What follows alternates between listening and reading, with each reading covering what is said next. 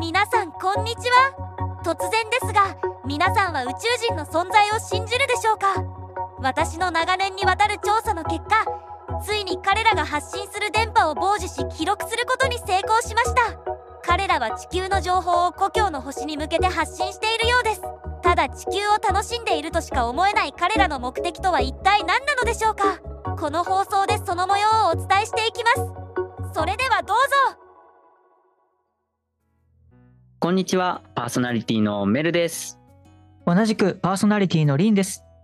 我々は知りたいのだのお時間です。では早速なんですけども、メル先輩は漢字の読み書きって得意ですか、おー、読み書きか。いやー、そんな得意ってほどじゃないけど、どうだろうね。うんうん。そうですか、うんというのも最近面白い新書を読みまして、はいはい。講談社現代新書より出ております日本人のための漢字入門という本でして、はえー京都大学の厚地哲司先生という方が過去に書かれたエッセイとか、い。ネットのうん記事をまとめ直した本なんですけれども、うん。ほうほうほ内容としてはその漢字にまつわるエッセイだったりをまとめたものなのでう。うんいわゆるなんか学問学問してないというかうん。おー、あなるほのど書かれた淳先生が旅先で出会った珍しい漢字みたいなところから話を広げ。て今日の内容になっててあーへー。非常に読みやすかったです。おいいね。ぜひ聞いてみたい。読んでみた。はいい、でメル先輩、まあ、読み書きはい。自信があるっていう答えではなかったんですけれど も、そうですね。んまあ普段日本に潜伏する中で我々も漢字は目にする機会多いじゃないですか、多いですね。日本だと特に。うん。えー結構見看る板でも何でもありますよね。うん。で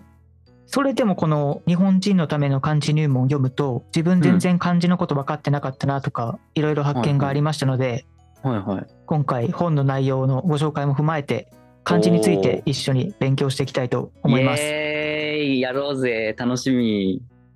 ではでは具体的な話に入る前に、い現段階でどれくらい漢字について知ってるのかということで、まずおメル先輩にクイズを出したいと思います。おーえいきなりいきなりい3きな択りクイズなので、はい、了解ですどうぞ、はい。ででん。現在、市販のスマートフォンやパソコンで入力できる漢字の数は何文字ぐらいあるでしょうか えそれそれ漢字 どうなんだ、まあまあそうか選択肢うんいきますねはいはい ?A、約2500字。はい、 B、約5000字。はい C、約1万字。うーんまあまあ僕はそうですねここは僕はこれ多分正解だと思います C ですねおー、はい C の約1万字。 1万字いや多分それぐらいはあるんじゃないかなって、まあ結局勘なんですけど、うんおー、なるほど。はい、ではでは、正解は後ほど番組の最後に発表したいと思います。はい、おードキドキじゃあ始めていきたいと思います。はいえーそもそも漢字とは何かという話から始めたいんですけれども、ほいえー甲骨文字っていう言葉は多分メル先輩も聞いたことがあるんじゃないかと思います。んん甲骨文字甲文字 いや聞いたことないあ聞いたこなとかっなたいですよか。はいえっと甲羅の甲に骨って書いて甲骨文字。はいはいはいへえ初めてですあそうです か。えっと初めて紀です元前はい1300年頃、今からはい3300年くらい前に、あの中国の方でうんうんあの亀の甲羅に棒を突き刺してはいでそれを火で炙ってええうん甲羅の割れ方を見るっていう占い方法があったそうなんですよ。はいはいはいでその占いの結果をはいはい亀の甲羅に書き込むのに使われたのが甲骨文字っていうえー、え亀の甲羅に書くからこ甲骨う文字甲骨文字そう甲甲羅の甲に骨骨ああーはいはいはいはいで言い伝えレベルで言うともっと昔の6500年ぐらい前からあの、うん漢字の元になったやつっていう話も一応あるらしいんですけれども、はい、考古学的に言うと現段階で判明しているのがそのうん3300年前の甲骨文字が漢字のうんうん大元ということです。えー、3300年前すごい昔だよねすごいそうですねそれからまあはい今に至るわけなんですけども、ああはいはいはいまあ、その中でも中国大陸では漢い字になる、うん後々の漢字になる文字が整備されていってはいそれがもちろんに日本であるとか朝鮮半島とかベトナムの方にも広まっていったっていうのがざっくりした歴史です。はあ、はあ初めて知りました先生。ああそうですかよかったです。 はい。すごい。で今はい。韓国語とかベトナム語では漢字使うのをやめられててえそうなんだ。 21世そうそうそう韓国語だとハングルあであそっかそっか。ベトナム語だとうんあのラテン文字英語とかと同じあーいわゆるアルファベットを元にした文字が使われてるのではい。現在だと漢字使われてるのが中国語と日本語だけになってしまってはいるんですけども、うんうん。それでも大体15億人ぐらいが 日常的に 漢字使ってるみたいですね。えー、すごいね。そうなんだ。え、でも、じゃあ、昔は、その、ベトナムとかでも、知ってる人はいるのかなその漢字が流行ってたよっていうのをさ。そうですねベトナム語ももともと漢字を使って書かれてた時代があったので、ああ、じゃあ知ってる人は知ってるんだ。そうですね韓国とかえー割と最近まで漢字表記されてたので、漢字とハングル併用で表記されててはい。今はハングルだけになっちゃったんですけどもえー、でもやっぱり漢字使ってただけあって、その中国語から輸入した言葉うんうん、うん。みたいな。なのは韓国語でもベトナム語でももちろん日本語でもいまだに生きてます。はあ、深いね。すごい。えー、すごいすごい。はい、はい。でここからあの日本にフォーカス当ててはい。中国から日本に漢字が渡ってきたっていう部分についてうん。もう少し掘り下げていきたいと思います。おー行きましょはい。いつ日本人が漢字を受け入れてそれを使うようになったかっていうのはこれまた諸説あるみたいなんですけど、う。はい。大体3世紀頃っていうのが一般的に言われてるみたいです。ああ、はいはい。 3世紀3世紀。で、はいうん、逆に言うと日本人それまで日本語を話してはいたけどはい。それを表す文字がなかったってへえ。だから漢字を輸入してから初めて日本人による本を書くことができるようになった、え、じゃあそれまでは本当に言葉ってこう表せかけなかったってこと？そうなんですよええ、そうなの？はいええ。じゃあその書けなかった時の時代の残すものっていうのは本当になかったってことなのか、その形物体ものみたいな感じでしか残せなかったのかな？言葉では残せない。そうだからこそ、へーあのはい考古学っていう遺跡を掘り出して、当時の人間がなんか貝を使って通貨の代わりにしてた貝塚っていうのがが重視されるっていうのも、結局その当時を表す文献がないからなんですよね。えー、そこに繋がるんだすごいそうそう。すごいねは。はいでえ日本最古の書物って言われてるい、はい、古事記うんうん聞いたことあっるていうのが、うん、うん古事記、うん大体8世紀前半に書かれた古事記、うんうんうんうんそれから日本書紀とか万葉集はいっていうのも全部漢字を輸入した後に初めて書くことができた。あーすごいうんその時にようやくそうやってね文字で残せるようになったんだねそうなんですよはでちなみにひらがなとかカタカナが発明されるのはもう少し後のこと、ーあじゃあもなうので全て漢字だったんだそう「古事記」と「万葉集」はい日本書紀」今挙げた3つははい奈良時代の書物ですけどはい全部、はいあの中国から来た漢語と日本語のもともとの日本語の大和言葉も漢字を当て字にして、全部漢字だけで書くっていうのが、えー、はい、書かれた書物です。うおーすごいなえでもさそれを今解析できてるんだよね漢字だけのものをさそうですね。すごいなあすごい。俺、あの、あれだと思ってた。やっぱりその、子供の頃ひな、ひらがなとかから習うからさ、はい、なんか、ひらがなとかが最初に流通したのかなって思ってたけど、そもそもは漢字だったんだね。そうですよ。えー、初めて知りました、先生。はい、勉強になったようでよかったです。はい。勉強になってます。でひらがなとかカタカナが作られるより前にもうちょっと一悶着ありまして、はいはい。漢字だけで日本語のものを全て表すってなるとまあうんいろいろ不便なことが出てきまして、はい。例えばあの当時の中国の黄河とか長江、はいはい。まあ川ですねはい。中国の川にも鯉とか船の魚はいたのでうんうん鯉船っていう漢字はうん。当時あったらしいです、うん、おおはい。ただ、まあ、当然といえば当然なんですけど中国にいない魚についてはそれを表す漢字がないと、ああ確かにそうだよね。うんんうんだから中国にはいないけど日本の海にいるうんイワシとかタイうん。アジ、サワうんラキスとかは、うんそれを表現するために日本人自身で新しい漢字を作るしかなかった、おお独自の。だから、はいそう日本で作られたはい。今例で挙げた魚に関しても日本で作られた漢字も結構あって、はい。それが中国語に逆輸入されて現代でも使われてるのも結構あるみたいですね。えーあ逆輸入とかあるんだね。そうなんだ。すごい。ははいい、楽しいね、で感じって。えー歴史を学ぶとこういう事実も見えてきて面白いです。おー面白い。でそれからまあ数百年経ってようやく奈良時代後期から平安時代になってうん。漢字を元にしてひらがなカタカナが作られて今の日本語の文字の基礎っていうのができると。うんいうわけですおーなるほど。すごいね。そう考えると、歴史、本当に歴史が古い、古いっていうかもう、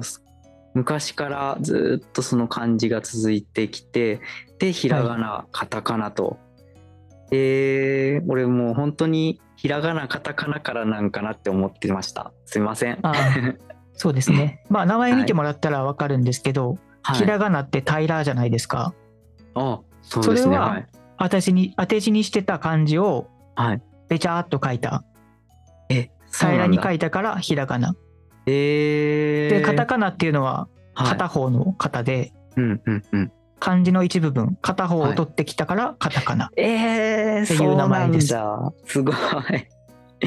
先生何でも知ってるじゃないですか。い、やいやこれは全て本に書いてあったことですからなるほど。た はめにい、なります。はい、私も勉強になりましたはい。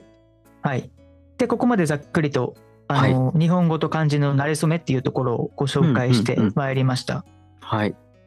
でちょっと歴史とか概要みたいな話が続いてしまったのでここからもう少しフランクな話題に移りたいと思います。イエス。OK です。はい。えっと、日本語の学校教育って結構漢字の書き順とか止め跳ね払いとか厳しくうんうん指導されてるそうじゃないですか。はい。まあ我々宇宙人なのでよく知らないんですけど、まあそうですね。こうええ聞いた感じでしかわかんないんですけど。ええ、聞くところによるとなんか厳しく指指導されてるみたいうんうんうん。ですけど、うんそのじゃあ止め跳ね払いとかいう漢字の形っていうのはうんどこから来たのかっていうと、うん基本的に1716年に書かれた「後期辞典」っていう辞書が基準になってるらしいです。はい。で後後期期辞辞典典の「後期」っていうのは、はい。 1716年当時の中国のまあ秦の皇帝の名前で、うんはい皇帝の命令で編纂された辞書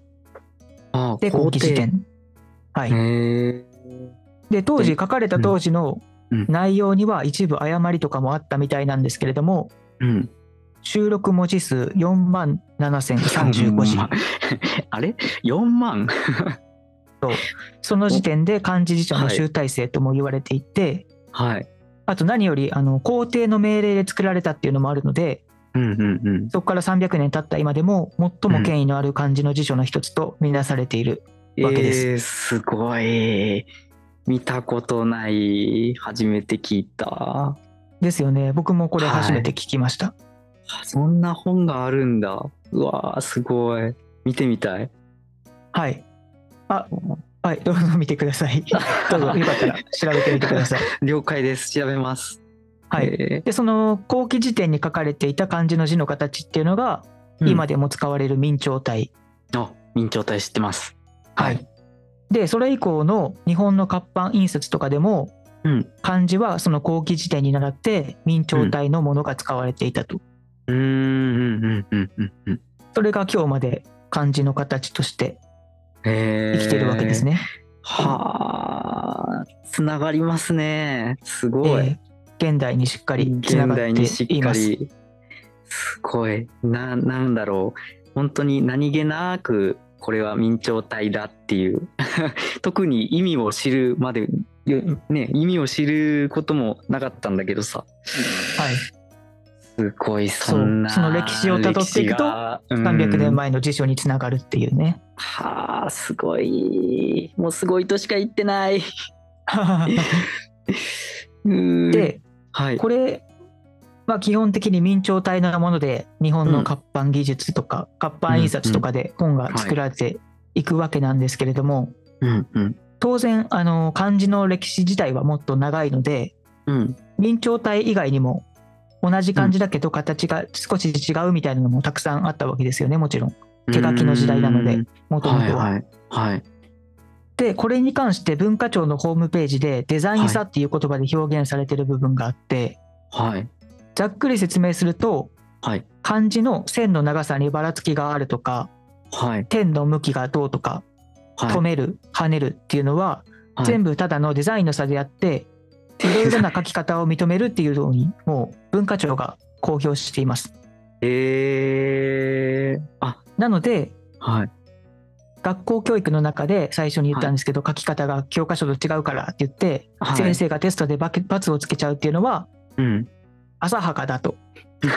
もっと漢字というのはいろいろな書き方があってしかるべきだとはいはいはい厚地先生もこはのい日本人のための漢字入門の中で指は摘いしています。はあ、だって文化庁も言ってることだもんねそれは。そうですね。ああなるほどねもっと自由であるべきだと。そうですね。まあ漢字を認識できる範囲でいろいろな書き方があってしかるべきだとおっしゃっております。ほどです。了解しました。はい。で話がまた少し戻ってやや歴史が絡んだテーマになるんですけど、はい。日本で漢字が禁禁止される可能性があったってメル先輩えご存知ですか全然全く知らないです。そう。実は今何気なく漢字使ってますけど、はい。それができなかったっていうもう一つの歴史があったかもしれないというお話をここからしていきますね。はい。お願いします。はい、太平洋戦争終結直後の話なんですけど、はい。まあ、ご存知の通り日本は敗戦しまして、はい GHQ に統治されたと。うんで当時のアメリカ人にとっては漢字がもともと敵の国、うん日本の文字っていう意識もありましたし、うん教育的にも子供が長い時間かけてたくさんの漢字を覚えるのは非効率っていう主張がありました。おー、はいはい。まあ、1946年頃の話なんですけどはい。それで将来的には日本語はひらがなカタカナだけで表記するようにっていう方針を打ち出してはい。とはいえすぐに漢字を一律全部禁止にしてしまうと、はい。まあ、文章を書くのも何にしても支障がありますのでうん。とりあえず使っていいっていう漢字の中で、うんえー1850字東洋東洋漢字というのを定めました。はい。はい、でその東洋漢字の1850字以外はひらがなカタカナを使いつつ、うん少しずつ少しずつ1850字うのん東洋漢字もひらがなカタカナに置き換えて漢字使うのを減らしていきなさいっていうのを交付、えしたそうです。そうなんだ。はい、えーじゃあどんどんその当時はもう漢字をなくそうっていう動きがあったってことだよね。はい、それが大筋だったみたいですっね。ていっていうのも当時はもうはい戦争直後で、はいもう一面焼け野原はいで普通の市民とかはうん復興に手一杯だったんで、漢字がどうとか気にしてるうんま確かにもうなかったんですね、そのうちに、うんまあ、こういう方針が打ち出されてしまってうんでそれから10年くらい経って復興が進んだ時にようやくうん人々が気づき始めたと、ああれ、はいこのいつの間にかこの漢字使えなくなってるじゃんみたいなーはいはいはいでそれで徐々に問題視されるようになっていったそうですうーんえー、そうなんだだから本当はこうなくなろうとしてたけどでも日本人が、あれこれはちょっと違うんじゃないかと、そうむでしすねろその漢字をなくすっていうこと自体はこうやっぱりやっぱそのなんだろう日本人として漢字がなくなるってことは良くないことだぞっていうことに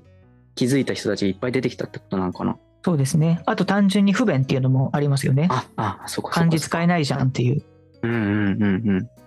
はい、そういうのもあっていろいろ議論がされるようになってはい。もともと GHQ としてはどんどん漢字の使用を減らしなさいっていう方針ではあったんですけれどもうん。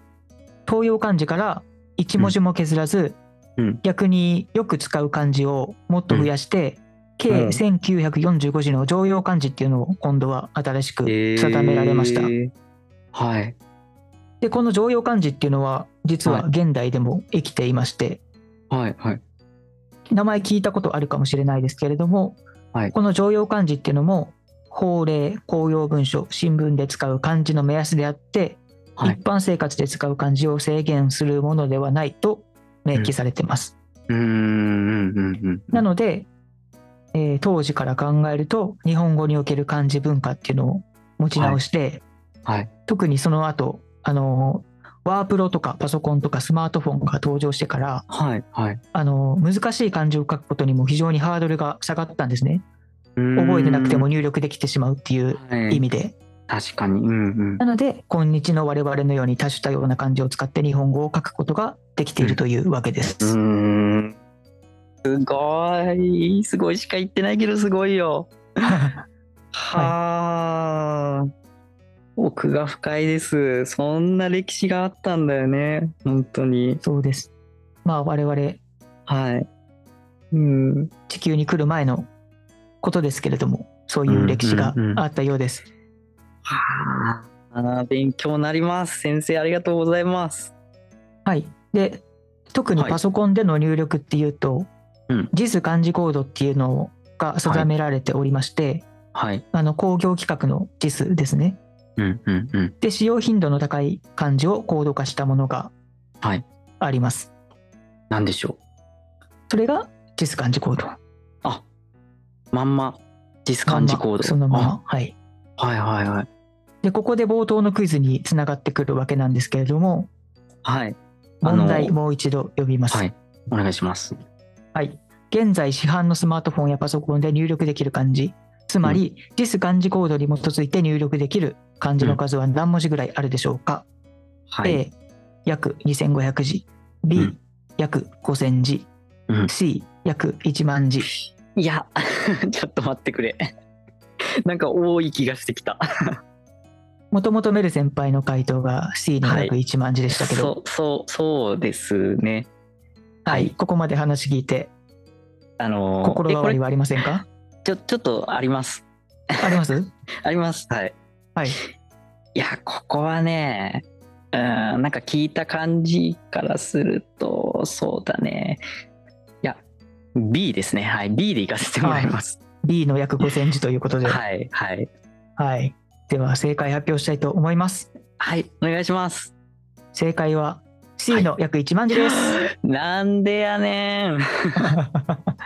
はい2004年制定の最新版地図漢字行動が1万1233字となっております残念でしうわためっちゃあ る